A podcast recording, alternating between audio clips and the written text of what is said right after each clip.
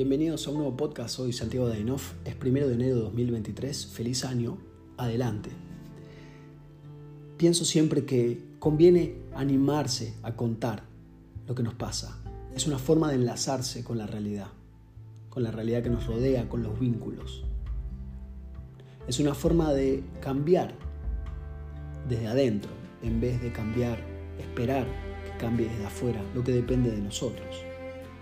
La mayoría de las cosas que no hacemos conviene hacerlas, de cualquier forma. ¿Qué pasa si no tengo ganas? Hacela de todas formas. Porque eso es tomar acción. Cuando tomas acción, entras en una corriente, entras en un momento.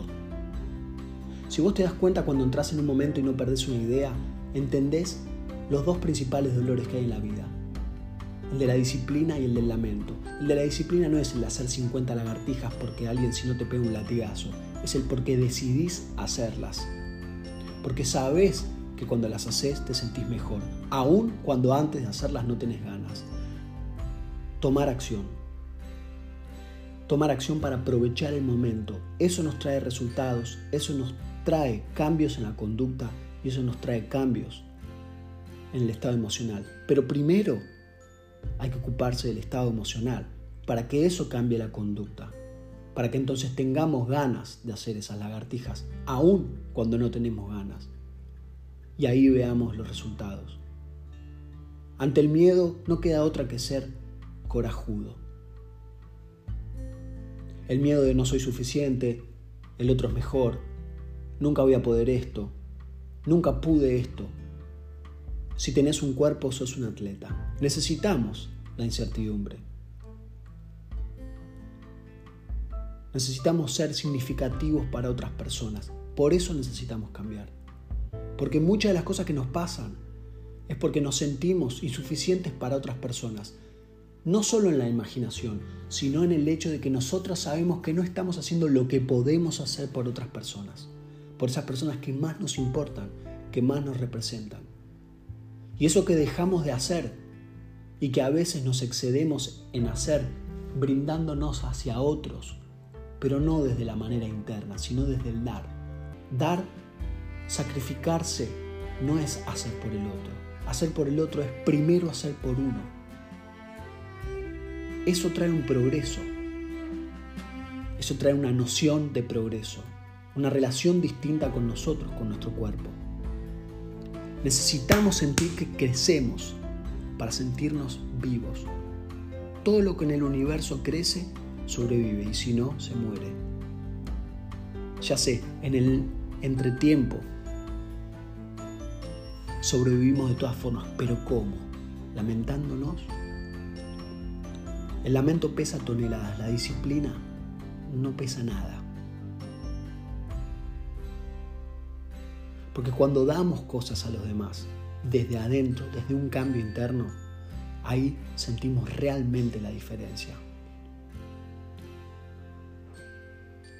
El placer viene de afuera, sí, pero la felicidad viene desde adentro.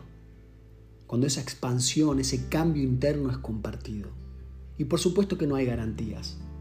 En la vida hay probabilidades, pero cuanto más hacemos cosas que favorecen las probabilidades, más posiblemente es que suceda. Entonces, primero pensar en el estado emocional para luego cambiar la conducta, para luego obtener los resultados. ¿Cómo? ¿Se te ocurre algo? Hacelo. Para cambiar el estado emocional hay que pensar cómo usamos nuestro cuerpo. Pensar si uno tiene un auto, si uno tiene una guitarra, si uno tiene una planta, ¿qué le das a la planta? ¿Qué le das al auto? Le das cosas que le hacen bien o cosas que le hacen mal. Las pones a la luz o no las pones a la luz. Los usás cada tanto o no los usás. Los dejas ahí, los mirás. ¿Sabías que pararte como Superman o como la Mujer Maravilla durante dos minutos baja el cortisol, que es la hormona del estrés, aumenta la testosterona y eso te permite tomar mejores decisiones? ¿Sabías que una decisión puede cambiarte el resto del día? ¿Sabías que un día que te cambia puede cambiarle a otras personas el día, que cuando a otras personas les cambia el día te puede cambiar a vos el día siguiente. Foco, foco, no hay garantías. Aumentar la certidumbre. ¿Cómo?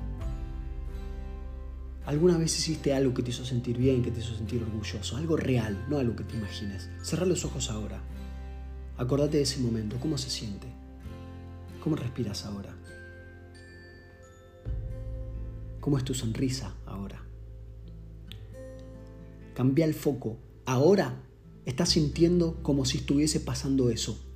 Ese es el estado que tenés que buscar para cambiar de foco. Como si estuviera como si estuviera pasando.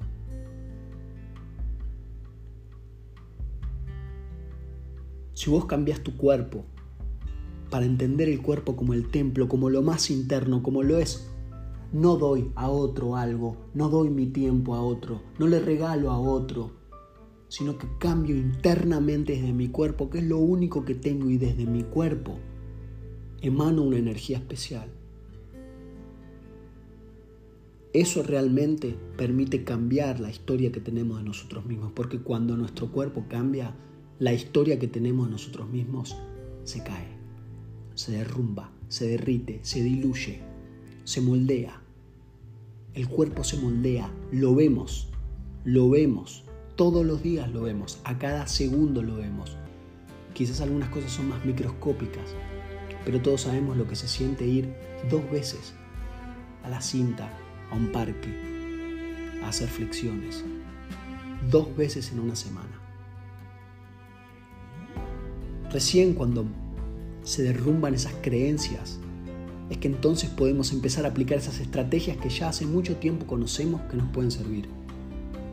Y esas estrategias que nos pueden servir desde un cambio interno que es desde el cuerpo, entonces se aplican porque uno cree pero cree desde adentro, no desde la estrategia, no porque otro lo dijo, no porque está en un libro, no porque escucho música motivadora, porque lo siento, porque está ahí.